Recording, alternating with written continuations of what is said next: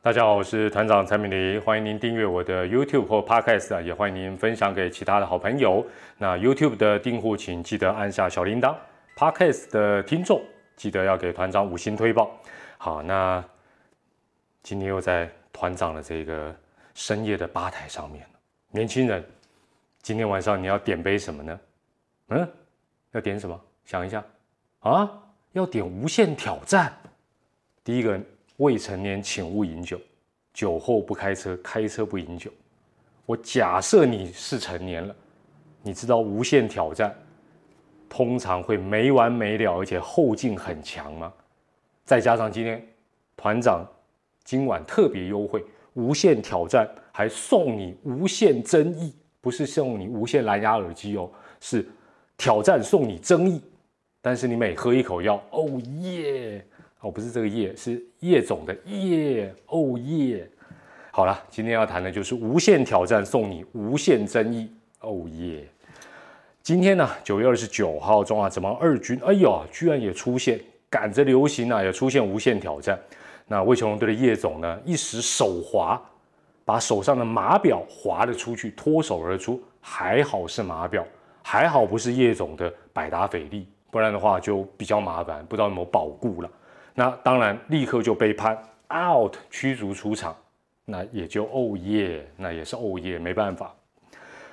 问题的根本哦，细节我当然不是很想谈，说啊，到底什么呃，林威柱总教练有没有出来提示什么那些细节？我觉得一切问题的根源，我们来谈比较有益。那什么叫做根源？根本就是中华职棒的电视辅助判决，它的内容。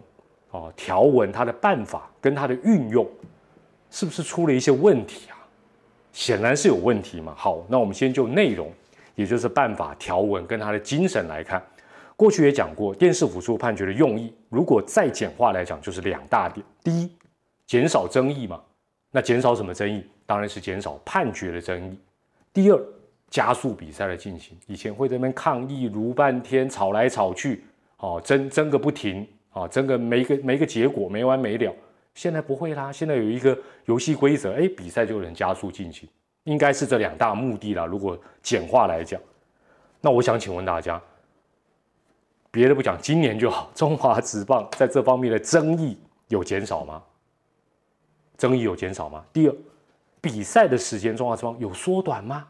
比赛的效率有提升吗？如果都没有，显然都没有啦。难道不需要紧急的做滚动式的修正吗？这才要滚动嘛！但是以中华之棒该滚不滚，不该滚却乱滚的 状况之下的最快大概就是明年了。那明年会不会修正，我也不知道。现在很多网友很坏，说最好不要修正，永远无限挑战，可以看好戏，哦，就是那种看热闹的心情。那要不要改？当然我们就等着看，最快也是明年了。哎，讲个题外话哈。今天的这个喵爪之战又印证我上一集节目内容美爱哦，好不好？捧个场看一下。首先印证了什么？下半季喵喵先得分都越打越顺。相对的爪爪一被对方先得分，爪就软掉。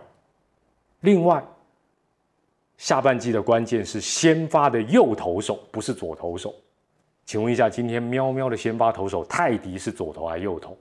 哎，是下半季爪爪最怕的先发右投，好不好？所以内容感觉起来还不错，好不好？捧个场看一下。好，那现行的中华之棒回言归正传了哈，回到这个电视辅助判决的部分，现行的办法的问题到底在哪里？有没有什么比较矛盾跟吊诡之处？分成几点，第一个，七局开始的无限挑战。起码打个假货到修补，从二一军传到二军，大家都会用。甚至于我必须要这样讲，不管你是一军或二军的教练团，尤其是总教练，你如果不用无限挑战，你的挑战权用完了，七局开始你不懂得使用无限挑战，那就是你失职。现行架构之下，你就是搞不清楚状况，这是第一点。第二，既然可以无限挑战，大家可以想一想前六局的挑战。不用就可惜啦，它哪有什么次数限制？用光也无妨啊，这是第二点。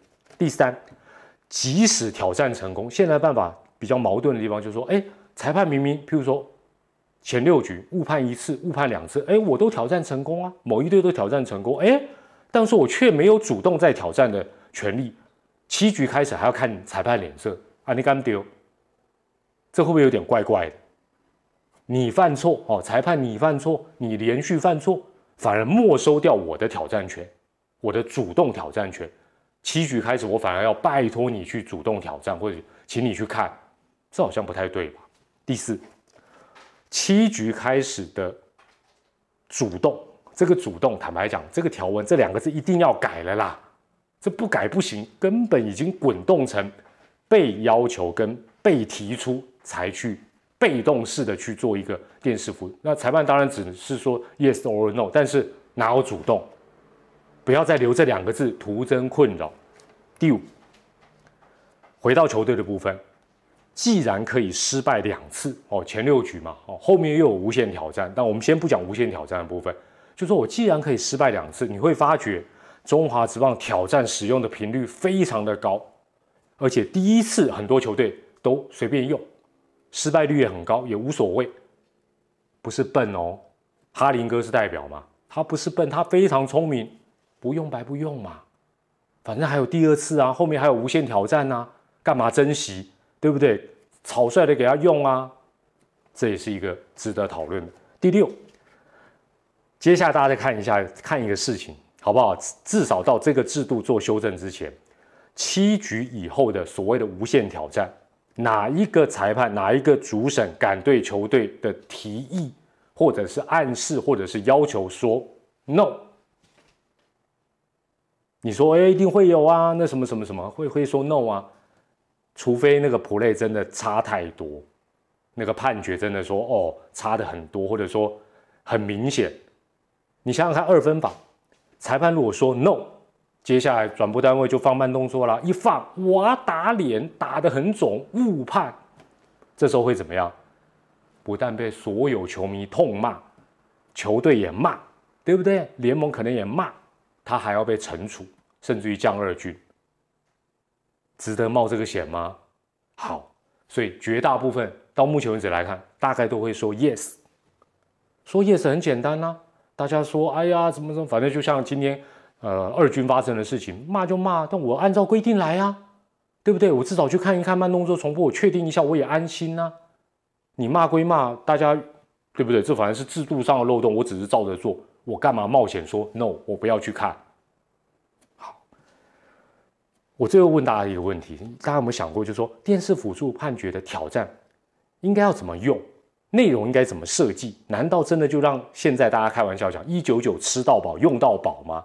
啊，你干后有没有比较好实施起来也比较明确的一个方法，减少一些争议？接下来是团长的建议啦。当然，可能也有一些漏洞，或者大家有更好的方法，或许我们可以集思广益。你可以用留言，呃，讨论跟大家来做一个分享。团长的建议很简单，第一个，前九局就正规九局了，正规九局，每一队能够失败几次？一次，我再讲一次。前九局正规的一到九局延长赛之前，每一队可以失败的次数一次，这是讲讲我们讲的这，现在没有先不考虑什么无限挑战，他就只能失败一次，但输是挑战成功之后，他可以继续挑战。也就是说，裁判如果无限糟奸、无限误判，球队都挑战成功，他就可以某种程度的无限挑战来更正，这个比较公平嘛。而且，优点是什么？第一，我们刚才前面有提到，你就不会滥用，因为你一次如果哎呀比赛才刚开始，好不好？还零比零，ban ban play，你就硬要这边花五分钟、十分钟叫审阅小组看到底，好快一格慢一格，哦，你要这样滥用或者是冒险去用，你可能后面没得用。第二，挑战成功，挑战权就还在，这合理嘛？这个才公道，否则我挑战成功干嘛？我挑战成功了。挑战权还被你那个牌子收走，这个不太对哦，也避免裁判有一些一直走中，或者说我后来有一些大家不想看到的一些状况。第三，减轻裁判的压力跟争议，不要把这些好像所谓的那种主观认定又丢给裁判啊，这个 case 你你去看看，这个 case 你不要去看看，吵来吵去，去看也也被骂，不去看也被骂，看完做了任何的判决也被骂，何必呢？第四，那大家说，那用完了怎么办？用完了很简单啊，就回归棒球精规则的精神，就回到原原本棒球该怎么做就怎么做，这对两队都是公平的。那你说后面啊产生砂锅大的误判，那谁叫你挑战权随便用用完了失败？而且如果大家说啊这样我不相信裁判啊，你如果不相信，那现在好坏球也不用相信啊，那是不是全部都 AI 来判哦才能够继续打中华职棒？不是嘛？好，那这是正规的九局。